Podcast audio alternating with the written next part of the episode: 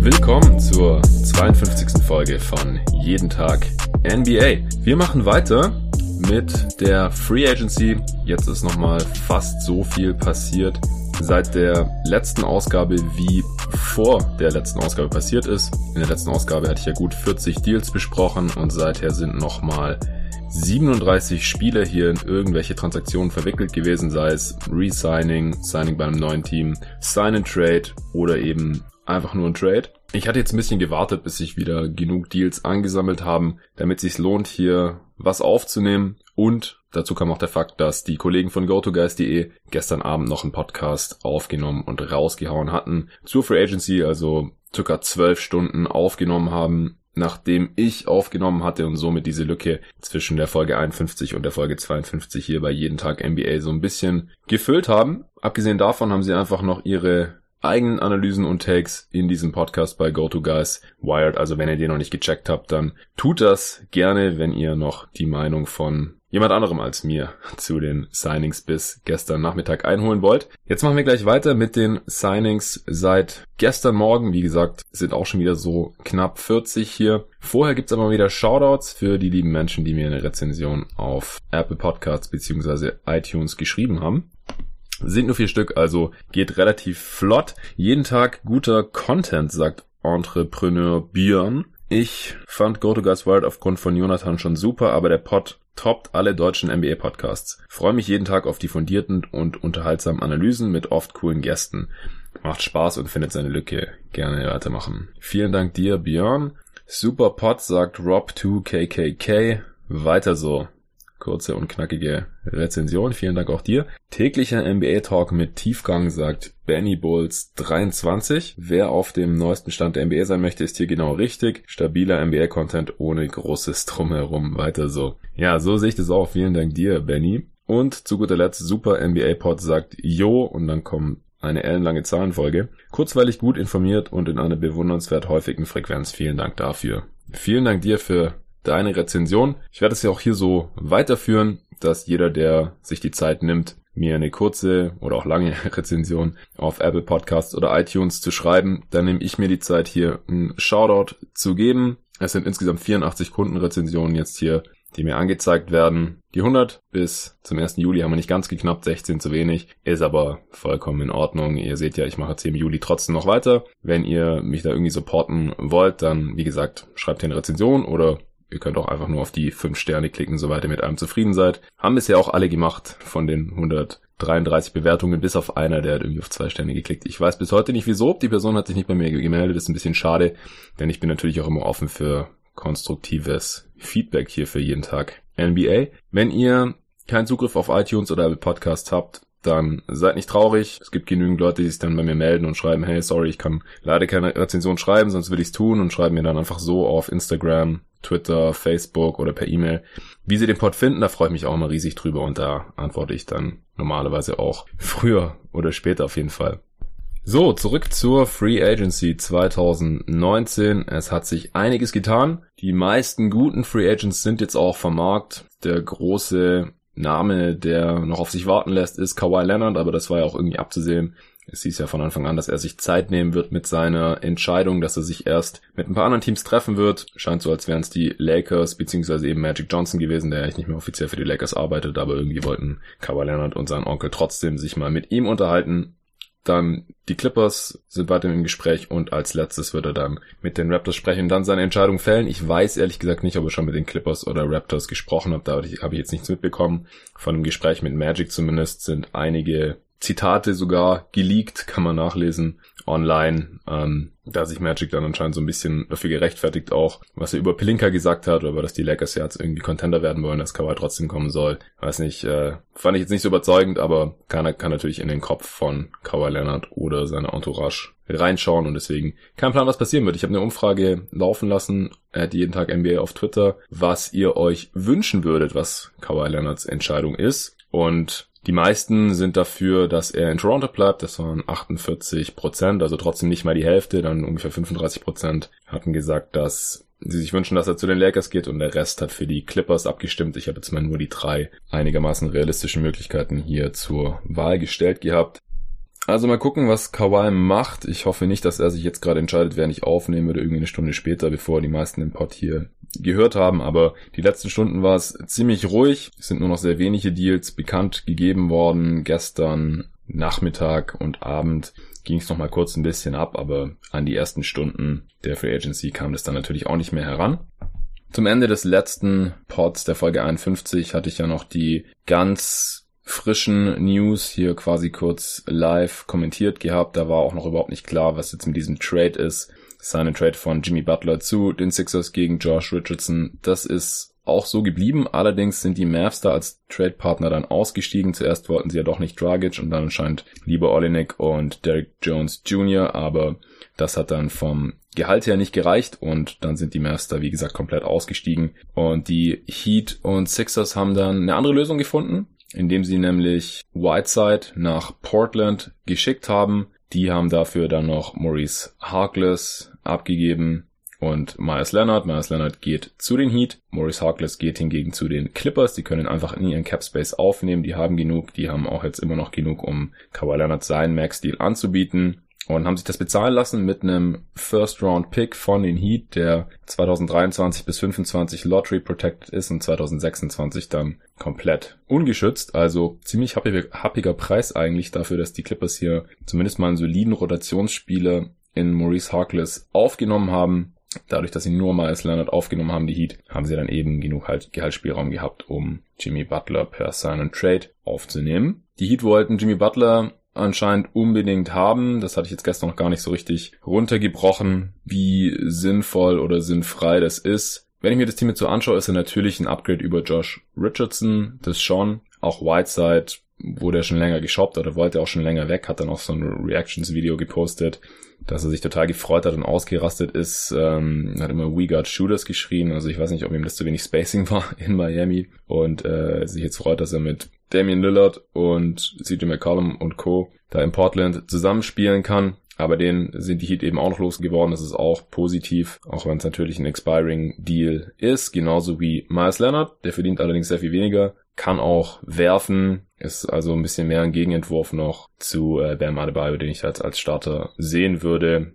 Ich denke aber, dass er in der Rotation jetzt nicht vor Kevin Olynyk oder so landet, auch wenn er in der Western Conference Finals dann am Ende relativ Spielzeit gesehen hat gegen die Warriors, glaube ich einfach, dass er offensiv zu unkonstant ist und defensiv auch einfach zu schlecht für das System von Eric Spolstra, auch der priorisiert äh, Defense da normalerweise schon. Die Heat müssen jetzt noch ein bisschen äh, Cap-Akrobatik machen, äh, eventuell müssen sie Ryan Anderson äh, stretchen und so, aber wie gesagt, bis zum Ende des Moratoriums muss man jetzt sich noch nicht zu sehr in den ganzen Details des äh, CBAs und der ganzen Regularien hier verlieren, denn die Teams haben da in der Regel noch viele Optionen, wie sie die Transaktionen hier regeln können. Die Heat haben jetzt jedenfalls wieder einen Star, ein All-Star, ein Superstar in äh, Jimmy Butler. Klar, er wird jetzt altern, hat ein vierjahres max deal ja bekommen, 141 Millionen über vier Jahre. Wird er die ersten Jahre definitiv auch noch wert sein. Ich denke auch, dass die Heat äh, Stand heute ein Playoff-Team sind. Aber ich weiß nicht, ob sie wirklich jetzt so viel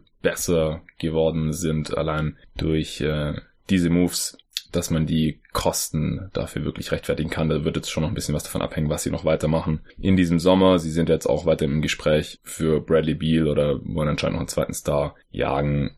Da würde ich dann schon eher sehen, wie sich das Ganze im Endeffekt für die Heat gelohnt hat, weil wie gesagt, mussten noch einen First Rounder dafür abgeben, dass sie Whiteside da dumpen konnten und Maurice Harkless nicht dafür aufnehmen mussten, der eigentlich auch ein brauchbarer Spieler gewesen wäre, aber die Heat haben einfach schon so einen vollen Cap durch die ganzen Deals, die sie damals rausgegeben haben. James Johnson, äh, Kelly Olynyk, Dion Waiters und so. Ähm, Justice Winslow ist natürlich auch noch da. Der ist seine Kohle ja auch wert. Goran Dragic ist nach wie vor noch da. Da könnte es natürlich noch sein, dass sie ihn trotzdem noch loswerden wollen. Ist zwar ein expiring Deal, aber sie brauchen den Gehaltsspielraum halt eigentlich. Und ein anderes Team könnte halt sagen, ja, Goran Dragic, den können wir brauchen. Zum Beispiel die Lakers, wenn jetzt hier leer ausgehen sollten bei der Entscheidung von Kawhi. Das zu den Heat. Besprechen wir vielleicht als nächstes die anderen äh, Trade-Parteien dieses Deals. Die Blazers haben ihr Team jetzt hier weiter umgekrempelt. Ich denke auch, dass die Akquisition von Whiteside darauf hindeutet, dass man nicht davon ausgeht, dass Nurkic zum Beginn der Regular Season direkt wieder fit ist und seine normale Starterrolle wieder einnehmen kann. Denn sonst wäre es dann natürlich auch interessant geworden, wer da jetzt der Starter ist und so und wer da wie viele Minuten bekommt. Aber ich denke, so wird einfach erstmal Whiteside starten. Dann kommt Nurkic wahrscheinlich langsam wieder zurück von seinem Beinbruch. Ansonsten ist Whiteside einfach ein sehr viel besserer Finisher als Nurkic, der nach wie vor äh, immer noch Probleme hatte, am Korb wirklich effizient zu scoren. Wurf haben sie natürlich beide nicht so wirklich. Defensiv sind sie halt beide Rim Protector, zumindest mal. Auch zahlenmäßig sind die Defenses mit Hassan Whiteside auf dem Feld eigentlich immer ganz gut äh, gewesen bei den Heat, obwohl er jetzt nicht der aller intelligenteste Defender ist. Vor allem, als er noch so krass viele Blocks geholt hat, war er sehr, sehr jumpy, konnte sehr leicht rausgefaked werden. Aber ich denke, er passt ganz gut in das Drop-Scheme der Blazers rein. Das dürfte seinen Stärken eigentlich entgegenkommen. Und auch im Pick and Roll ist er halt offensiv äh, ein Lob-Threat, ein vertikaler Spacer dann eben für Damian Lillard und CJ McCollum. Ansonsten hat man weiter Shooting in den Kader reingeholt mit Anthony Tolliver zum Veteran Minimum. Das ist natürlich ein super Deal. Ist ein Stretch Big, eher auf der 4 als auf der 5. Kann im hohen Volumen Dreier nehmen und treffen. Solche Spiele haben ihn ja gefehlt in den Playoffs. Interessant auch, dass man sich jetzt direkt von Amino und auch Harkless getrennt hat, die in den Playoffs eben einigermaßen unspielbar geworden waren und dann eben oft auch gar nicht mehr eingesetzt wurden in der zweiten Halbzeit oder in der Crunchtime oder so. Und dass man da eben Rodney Hood gehalten hat, jetzt Tolliver noch reingeholt hat, Hisonia geholt hat, der jetzt nicht den konstantesten Dreier hat, aber da eben auch ein bisschen mehr Wurftalent mitbringt als Harkless und Aminu. Defensiv könnte man da ein bisschen leiden, denn da sind weder Tolliver noch Hisonia noch Hood besonders beschlagen, im Gegensatz zu Amino und Harkless eben. Bazemore hat man ja reingeholt für Evan Turner. Ich denke, die geben sich defensiv jetzt nicht so viel. Bazemore kann tendenziell mehr werfen oder musste halt mehr respektiert werden, weil die drei zumindest nimmt. Aber die Blazers hier schon ihren Kader ziemlich umgekrempelt. Ich will mich jetzt eigentlich noch nicht zu sehr in in Kaderstrukturen oder in Rotation der kommenden Saison verlieren, denn da kann sich jetzt immer noch einiges tun. Aber um die Deals zu verstehen, muss man da zumindest schon mal so ein bisschen in die Richtung denken. Wir können mit den Clippers weitermachen. Wie gesagt, die haben Maurice Harkless aufgenommen und dafür eben noch diesen Pick eingeheimst und gleichzeitig Patrick Beverly verlängert. Drei Jahre und 40 Millionen.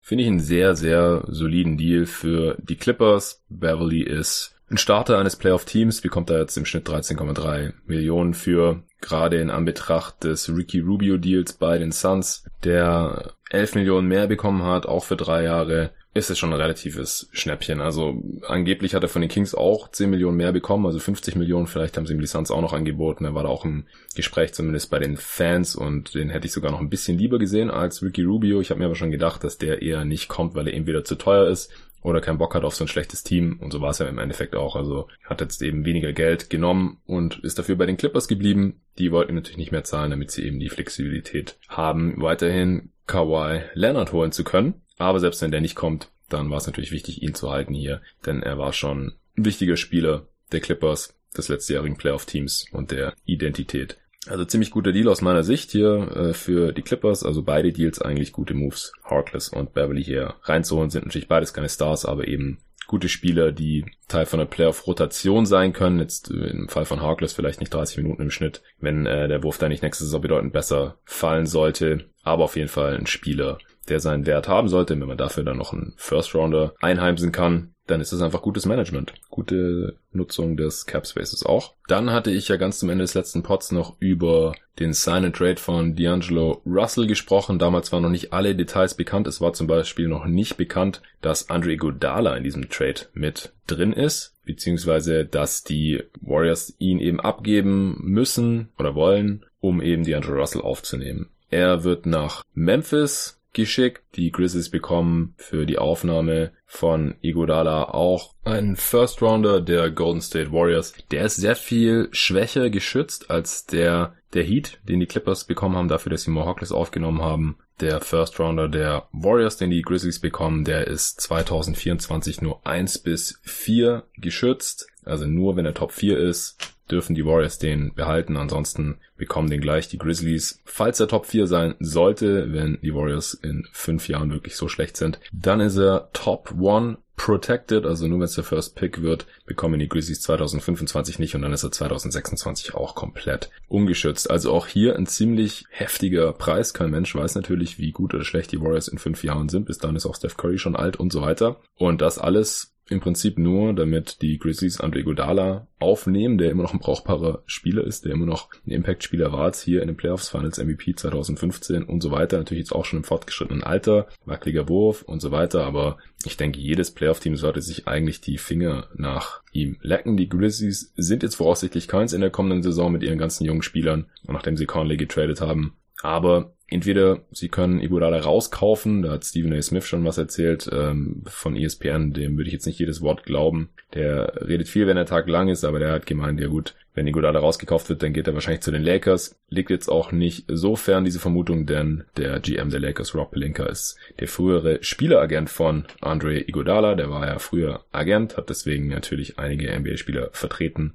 Und da könnte es dann eben die Connection geben, dass der dann sich den Lakers anschließt. Aber das sind momentan alles noch Gerüchte. Wie gesagt, faktisch haben die Warriors hier Iguodala und den First Round abgegeben, um D'Angelo Russell aufzunehmen und seine 170, 117 Millionen dadurch, dass es in seinem Trade ist, sieht es so aus, dass die Warriors dadurch jetzt auch hard capped sind. Es gibt eben bestimmte Transaktionen oder Gegebenheiten, bei denen dann effektiv die Gehaltsobergrenze wirklich hart wird für das Team. Und so ist es jetzt eben bei den Warriors, da die eben schon eine relativ pralle Gehaltsliste haben. Sie haben ja auch noch Clay Thompson eben den Max jetzt gegeben mit den 190 Millionen. Steph Curry hat natürlich seine Kohle bekommen. Draymond verdient ganz gut. Und daher stehen die Warriors jetzt eben äh, nach wie vor bei ungefähr 130 Millionen oder sowas während der Hardcap bei 138 Millionen liegen müsste, wenn ich mich gar nicht täusche. Das heißt, sie haben da jetzt wirklich ganz wenig äh, Gehaltsspielraum, um den Kader noch irgendwie aufzufüllen. Das kann ich dann vielleicht noch an einem anderen Tag besprechen, wenn wirklich feststeht, was die Warriors da jetzt noch alles gemacht haben. Weil es wird nicht einfach für sie, mit äh, einer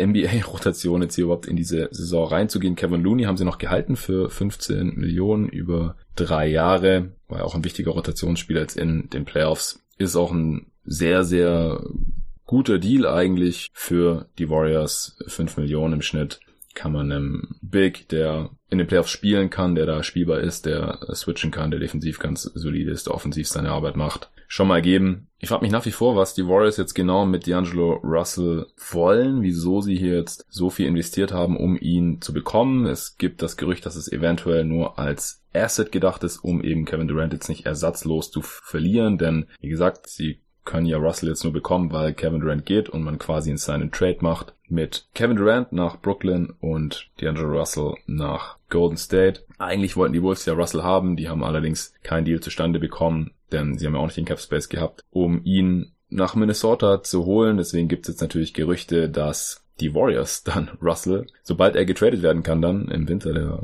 kommenden NBA-Saison, ihn dorthin weiterschicken und da dann eben irgendwas zurückbekommen, was sie wollen von den Wolves und dass die Warriors jetzt eben die kommende Regular Season nicht im absoluten Win-Now-Modus sind, ohne Clay Thompson, nachdem sie Durant verloren haben, nur mit Steph Curry, Draymond Green und einem Haufen Rollenspieler und jetzt eben auch noch ohne Andre. Den Marcus Cousins können sie eben auch nicht verlängern jetzt, dadurch, dass sie D'Angelo Russell per Trade geholt haben. Deswegen kann es gut sein, dass man jetzt eben eine offensive Show ist mit Curry und D'Angelo Russell im Backcourt, solange Clay Thompson verletzt ist, man dann D'Angelo Russell eventuell Gewinn bringt weiter veräußert und dann eben erst in der Saison 2020-21 wieder voll angreift, sich da dann quasi neu ausrichtet und wie gesagt den Kader jetzt hier sinnvoll aufzufüllen, wird richtig schwierig durch den Hardcap. Jordan Bell ist ein Warrior, den sie nicht gehalten haben, obwohl der nur ein Minimum-Deal jetzt bekommt bei seinem neuen Team bei den Minnesota Timberwolves. Ist ein Einjahresdeal, also so ein Prove-It-Deal. Bell war ja ein Second Round Pick, galt eigentlich so als Deal an der Stelle, wo er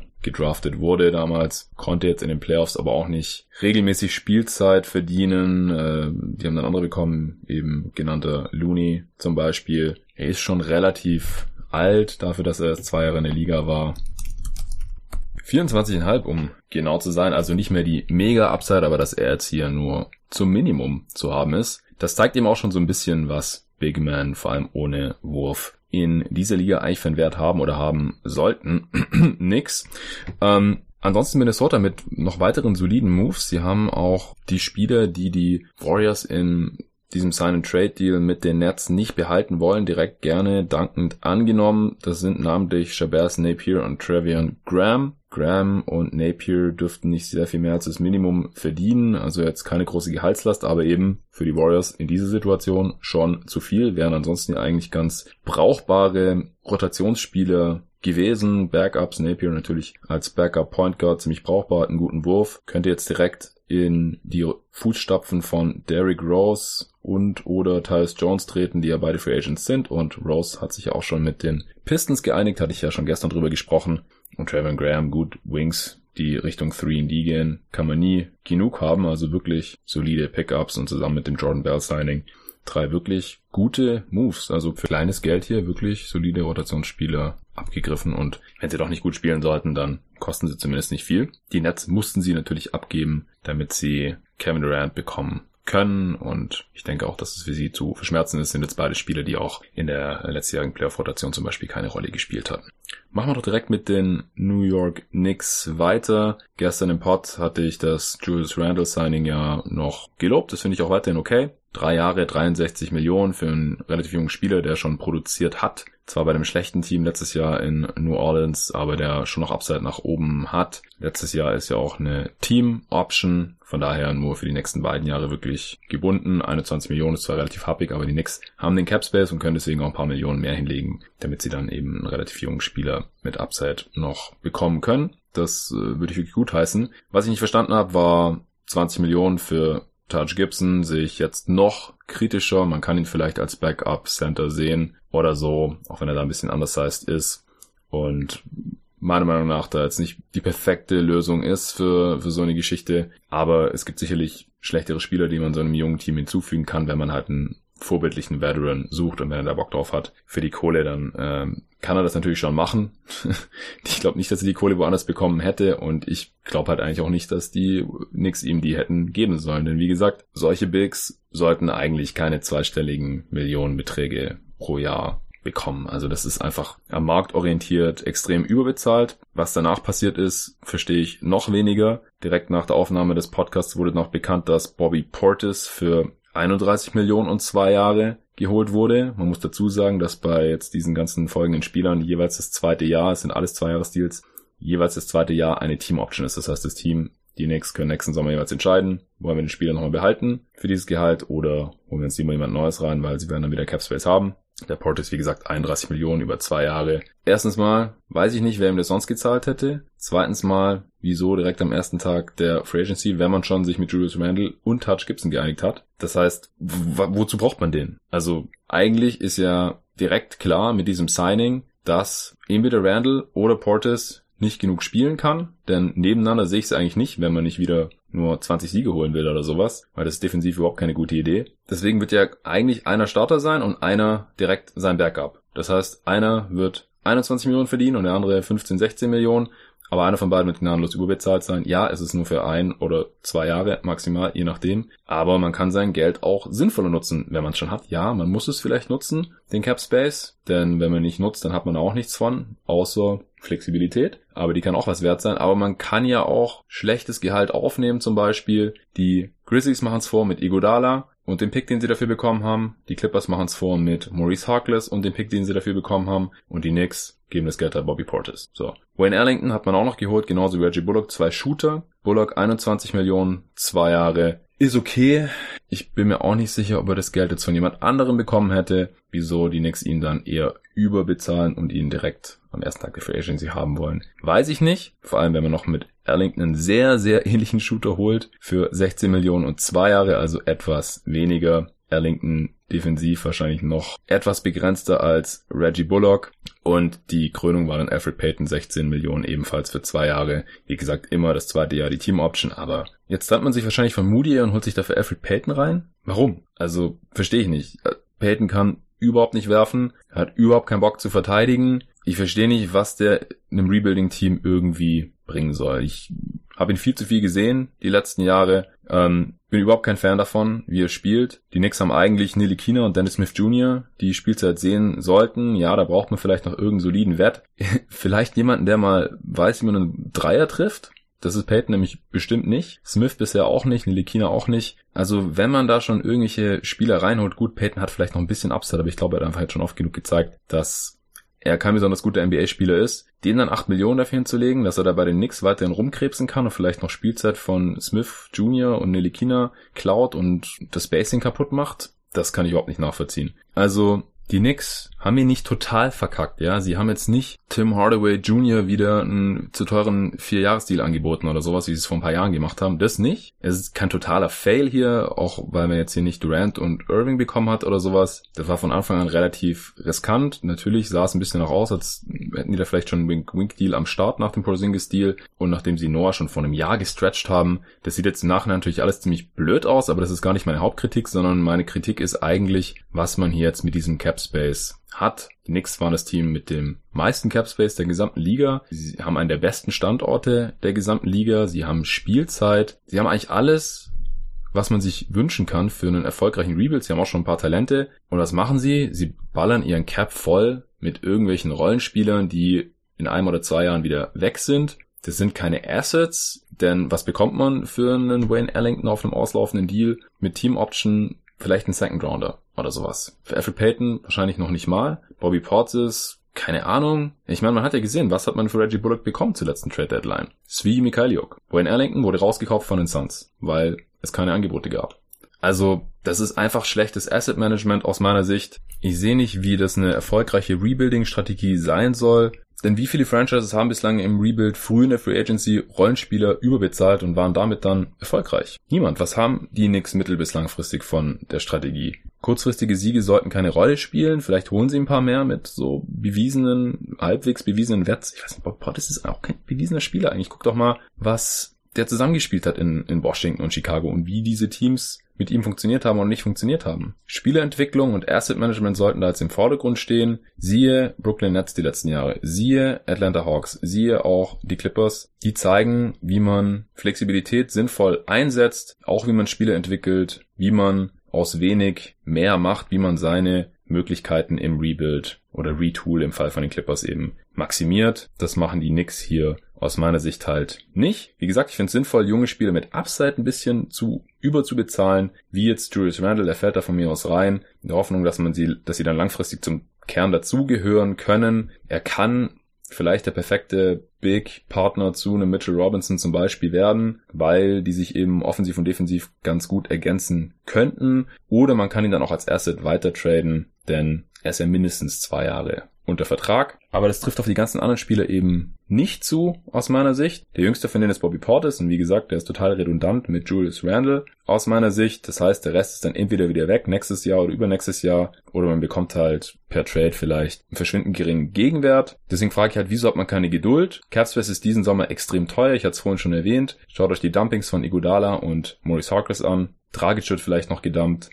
Da gibt's einfach nicht viele Abnehmer. Die Hawks haben das schon gemacht gehabt. Die haben keinen Platz mehr jetzt. Deswegen, man hätte ja auch einen Harkless oder einen Iguodala abstauben können. Das sind bessere Spieler als die, die man jetzt geholt hat. Und dafür eben noch diese First-Round-Picks einheimsen. Das haben die Nets ja auch gemacht. Man muss ja nur mal über den East River rüberschauen. Man hat damals den Murray Carroll von den Raptors aufgenommen, hat dafür noch einen First-Rounder bekommen, mit dem man dann im Jahr darauf Jared Allen gepickt hat, die dann beides wichtige Spieler waren im Playoff-Run in der letzten Saison. Und dann haben Spieler wie Durant und Kyrie Irving eben auch Bock dazu unterschreiben. Nur mal so. Als Beispiel ein bisschen simplifiziert, aber ich denke, ihr versteht, was ich meine. Und bei über 200 Free Agents in dieser Offseason, dann werden solide Spieler am Ende übrig sein, die nicht das bekommen haben, was sie sich vorgestellt haben. Sei es die Rolle, und wie gesagt, die Knicks haben eigentlich die Spielzeit oder eben das Geld, haben die Knicks auch. Die hätte man dann eben abgreifen können, aber halt noch nicht am ersten oder zweiten Tag der Free Agency.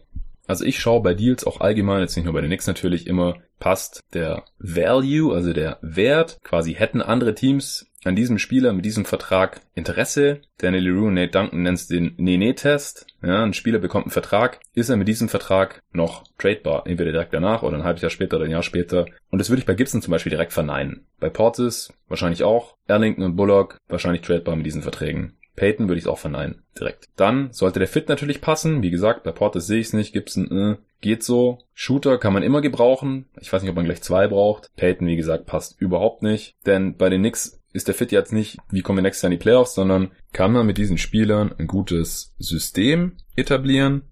in welchen sich die Talente gut entwickeln können, offensiv wie defensiv, kann man sinnvolle Lineups laufen lassen, in welchen sich die Skills ergänzen und wie gesagt, bei den genannten Spielern würde ich das eben verneinen. Und dann, wie gesagt, eben noch das Timing, ja. Hätte man die Spieler oder einen vergleichbaren Spieler auch noch später eine Free Agency bekommen können und so lange eben flexibel bleiben, falls jemand einen Contract dumpen will und dafür dann eben noch Assets aufnehmen. Das haben sich die Knicks direkt verbaut. Deswegen Timing finde ich bei allen außer Randall suboptimal. Value finde ich bei den Shootern okay und bei Randall auch fit. Wie gesagt, finde ich bei Randall auch gut und die Shooter, wie gesagt, kann man auch immer brauchen. Die Frage ist halt, ob man unbedingt gleich zwei davon braucht. Aber alle drei Boxen alle drei Sachen, Value, Fit und Timing, würde ich eigentlich maximal bei Julius Randle ankreuzen. Und ein gutes Management beachtet aber alle drei Punkte. Bei jedem Signing, mindestens zwei davon sollten erfüllt werden, meiner Meinung nach, damit man von einem soliden Deal sprechen kann. Und das ist hier jetzt bei den Knicks halt bei den meisten Signings nicht gegeben und das ist eben auch, wo meine Kritik liegt. Das ist nicht katastrophal, weil man eben flexibel bleibt, aber man hätte jetzt eben für diese Saison,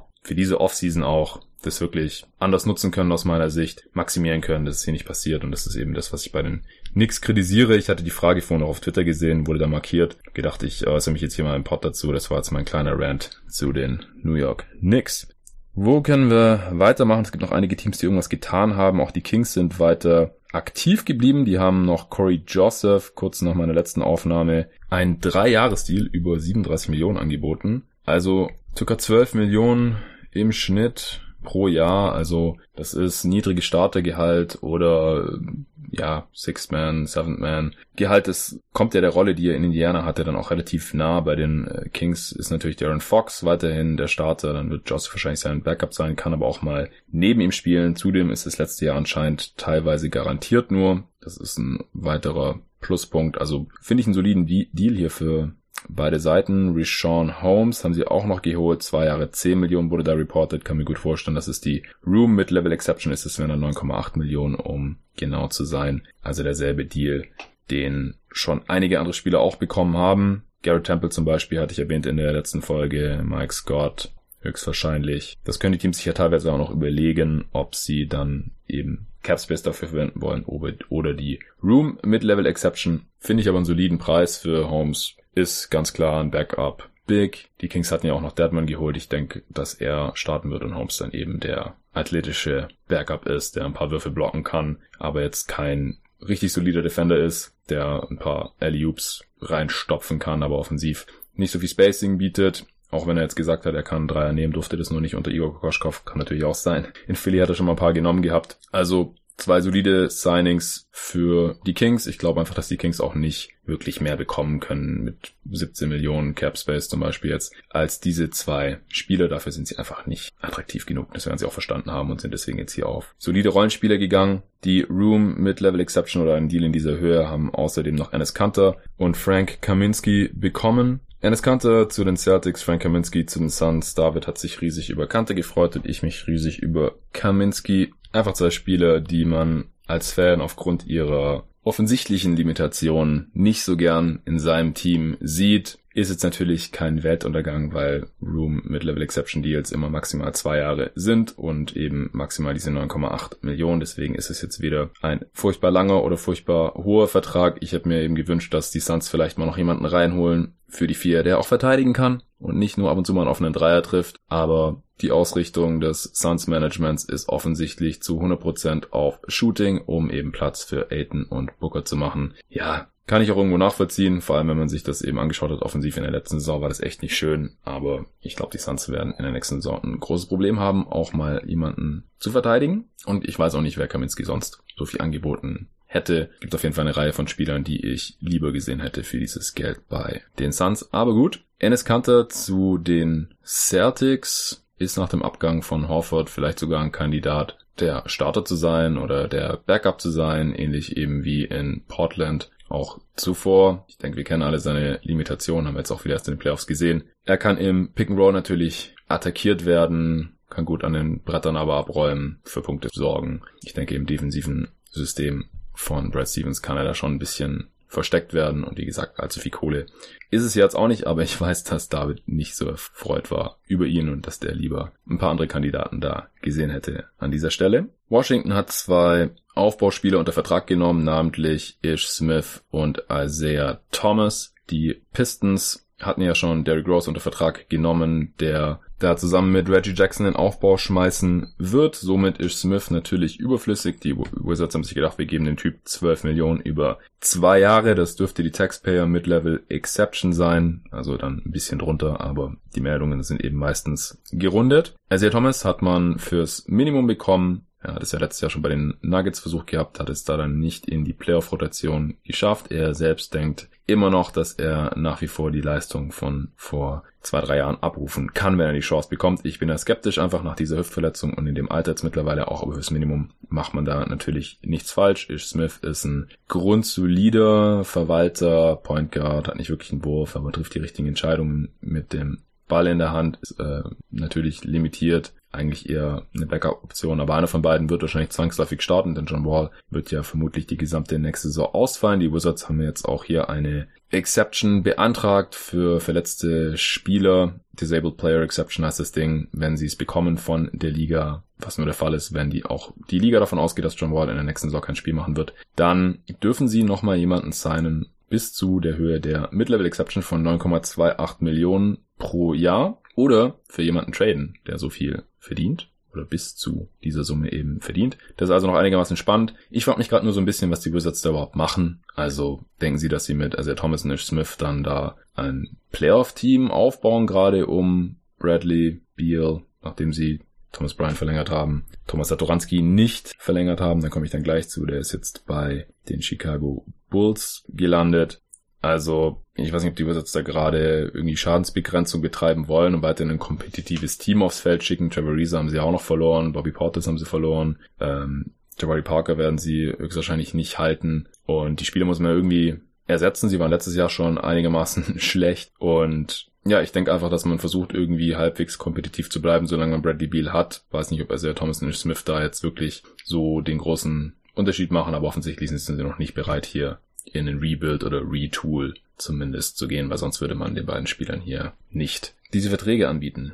Die Bulls haben sich Thomas Satoranski reingeholt, 30 Millionen über drei Jahre, finde ich auch einen ziemlich guten Deal, 10 Millionen pro Jahr für einen noch nicht ganz so alten Point Guard, der noch ein bisschen Upside nach oben hat, der alles ganz gut kann, jetzt nichts herausragen kann. Die Bulls haben einfach noch ein bisschen Playmaking gebraucht, ein bisschen Shooting bringt er auch mit, Team Defense, kann Chris Dunder den Starting-Spot in Chicago vielleicht ein bisschen streitig machen. Ist ein guter Komplementärspieler auch zu Zach Levine, wie ich finde. War restricted, also ähnliche Situationen wie bei Malcolm Brockton. Das heißt, man macht einfach gleich einen Sign Trade. Dann hat man die Geschichte mit dem Matching aus der Welt. Der Spieler kann dahin gehen, wo er möchte oder wo er ihm das Geld bekommt. Und das Team, das den Spieler verliert, bekommt noch eine Kompensation. Im Fall von Satoranski sind das drei Second Round Picks, die nicht alle den Bulls gehören, wenn mich gerade nicht, nicht alles täuscht, aber ja, also überschaubarer Gegenwert jetzt gerade im Vergleich zu Martin Brockton. Aber aus Sicht der Washington Wizards sicherlich besser als nichts. Und wie gesagt, für die Bulls halte ich das für einen sehr, sehr soliden Deal.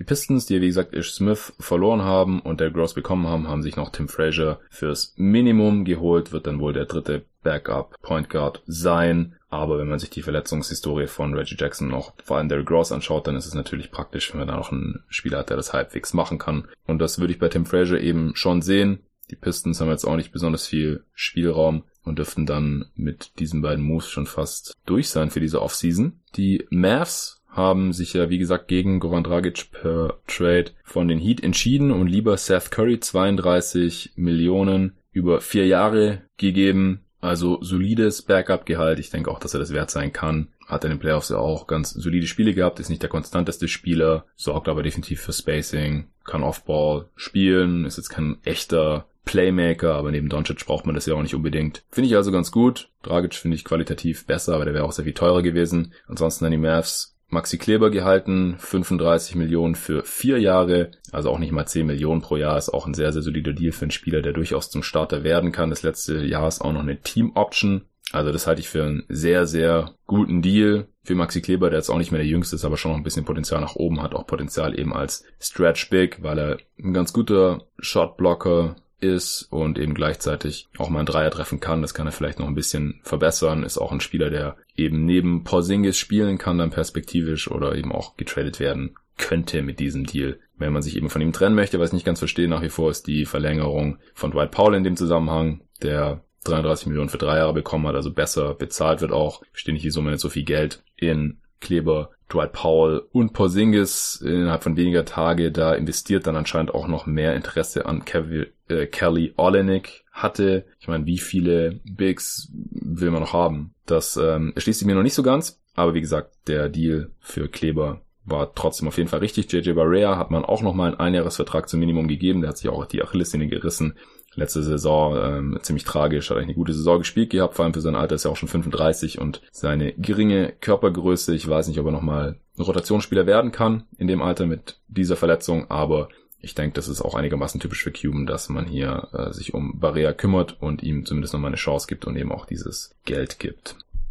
So, was fehlt noch? Die Houston Rockets haben noch Austin Rivers behalten über zwei Jahre, zweites Jahr aus dem Play Option. Die Vertragshöhe ist noch nicht bekannt, könnten Teile der Mid-Levels sein. Ähm, die kann man ja auch aufsplitten über mehrere Spieleranteile. Davon hatte ja schon Daniel House bekommen. Jared Green hatte man ja zum Minimum gehalten. Also man hält hier irgendwie so ein bisschen die Band zusammen. Aktuell in Houston. Man ist ja jetzt auch nicht besonders flexibel, was das angeht. Da bin ich auf jeden Fall mal noch gespannt über die Vertragshöhe. Habe ich jetzt noch nichts zu gesehen. Die Lakers haben, während sie auf Kawhi Leonard warten, schon mal Troy Daniels zum Minimum geholt. Das ist auf jeden Fall ein solider Deal, wie ich finde.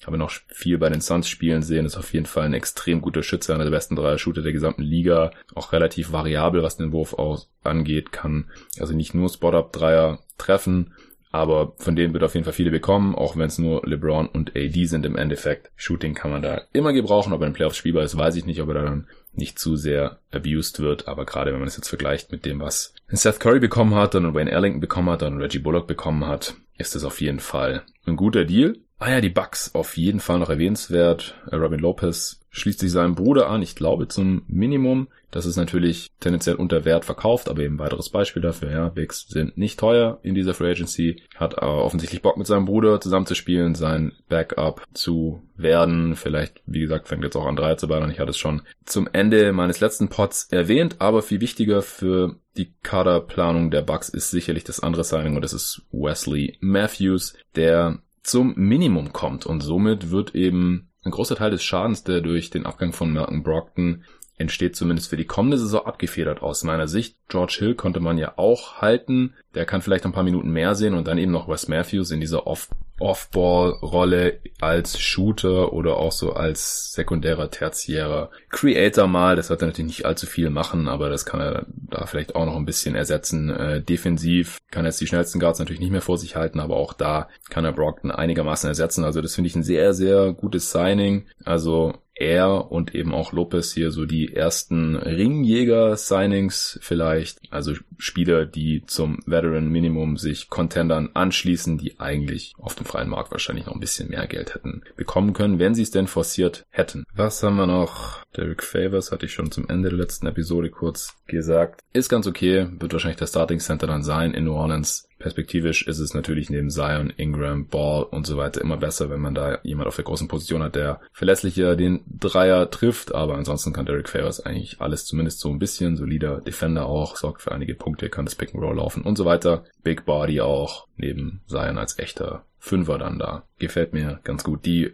Thunder haben Neben Nerlens Noel, das hatte ich im letzten Pod ja schon erwähnt, da sind nach wie vor die Konditionen, zumindest mir, noch nicht bekannt, ähm, sich auch noch mit Mike Muscala und Alec Burks geeinigt. Auch da sind mir die Konditionen nicht bekannt, aber die Thunder sind ja auch ein Team, die eigentlich überhaupt keine finanzielle Flexibilität haben. Also werden das wahrscheinlich entweder die Tax Mid-Level Exception sein oder irgendwelche Minimum-Deals. Keine Ahnung, wer da jetzt was bekommen hat. Aber mit Muscala und Burks zwei Spieler, die zumindest theoretisch ihren Dreier treffen und ein bisschen Shooting mitbringen können. Dass Muscala da jetzt nicht so konstant ist, hat man ja auch schon gesehen. Bei den Lakers zum Beispiel hat er gar nichts getroffen. In sehr geringer Einsatzzeit. Und auch Alec Burks ist jetzt kein Knockdown-Shooter, geht eher, eher in die Richtung Sam Presti Prototype, athletischer Wing mit wackeligem Wurf, hatte da schon eher gute Jahre, eher schlechte Jahre, aber von der Qualität her, wenn man jetzt wirklich Noel, Muscala und Burks nur für, zu diesen geringen Bezügen bekommen hat, von denen ich jetzt gerade ausgehe, würde ich das unterm Strich schon als ganz solide bezeichnen. Michael Carter Williams bleibt in Orlando für einen Einjahresdeal. Ich gehe davon aus, dass es wieder zum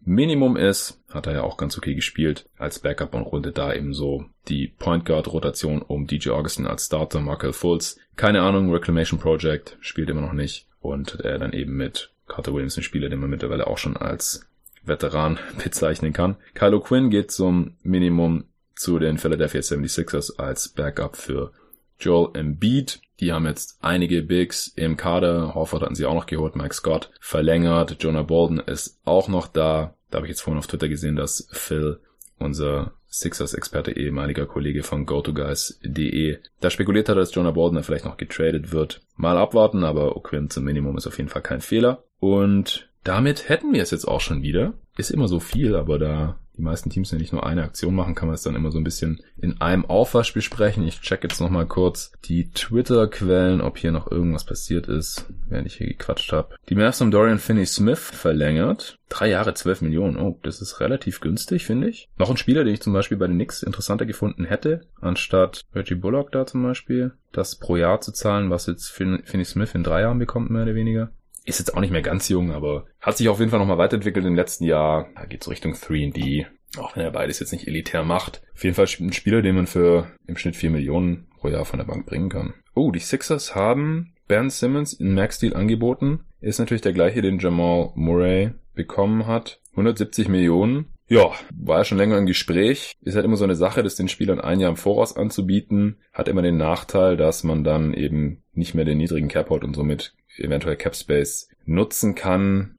Ist jetzt bei den Sixers aber, glaube ich, sowieso kein Thema mehr nach den Deals für Harris, Embiid und Horford. Ist halt immer die Frage. Normalerweise bekommen es halt nur Spieler, die schon ganz klar gezeigt haben, dass sie eigentlich Superstars werden oder wo das Team eben Commitment zeigen muss, weil man sonst eben Angst haben muss, dass die Spieler keinen Bock mehr haben und dann irgendwie ein Offersheet unterschreiben und äh, sich dann irgendwie sträuben, dass das Team das matcht oder solche Geschichten. Und ich bin mir nicht ganz sicher, ob Ben Simmons und auch Jamal Murray übrigens in diese Kategorie wirklich schon reinzählen. Also bei beiden Spielern wäre es wahrscheinlich ideal gewesen für das Team, wenn sie jetzt hier noch gewartet hätten und nochmal geschaut hätten, ob die Spieler das, was sie jetzt bisher angedeutet haben, in der letzten Regular Season und dann eben auch in den Playoffs bestätigen können. Also dass das positiv war und dass sie eben weiter an ihren Schwächen arbeiten. Im Fall von Murray ist es dann definitiv die offensive Konstanz, noch die Defense, noch ein bisschen Playmaking, um dann eben so einen Max-Deal wirklich zu rechtfertigen aus meiner Sicht. Und bei Ben Simmons ist es klar, wenn der offensiv weiterhin im Halbfeld nur wie ein Center ohne Wurf agieren kann, dann ist er den Max-Deal eigentlich auch nicht unbedingt wert. Das wäre so meine spontane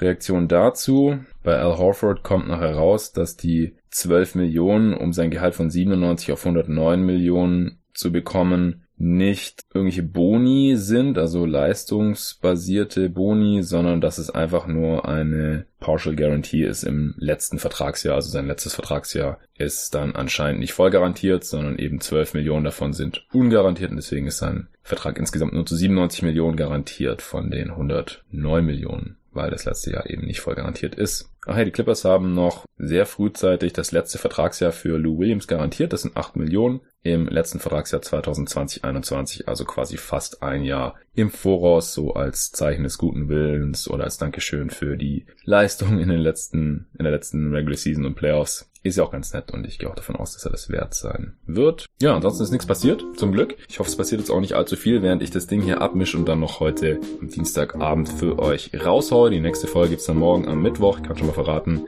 dass ich jetzt die nächsten Folgen nicht mehr alleine machen werde, denn die meisten Deals sind jetzt durch und dann kann man sich auch ein bisschen mehr Zeit nehmen, um sich einige Teamsituationen ein bisschen genauer anzuschauen. Mit einem jeweils dafür geeigneten Gast. Ich freue mich schon riesig drauf. Wie gesagt, verrat mit nichts, kann immer was dazwischen kommen, dann sind die Leute vielleicht enttäuscht, wenn der Dude hier nicht im Pod ist, den ich versprochen hatte. Ja, vielen Dank mal wieder fürs Zuhören. Diskutiert weiter gerne mit mir auf Twitter at jeden Tag NBA oder at jwalker-nba. Schreibt mir gerne Rezensionen, dann bekommt ihr einen Shoutout. Oder meldet euch einfach so bei mir über Instagram, Facebook, wo ihr natürlich auch folgen könnt. Oder per E-Mail jeden Tag NBA at gmail.com. Bis zum nächsten Mal.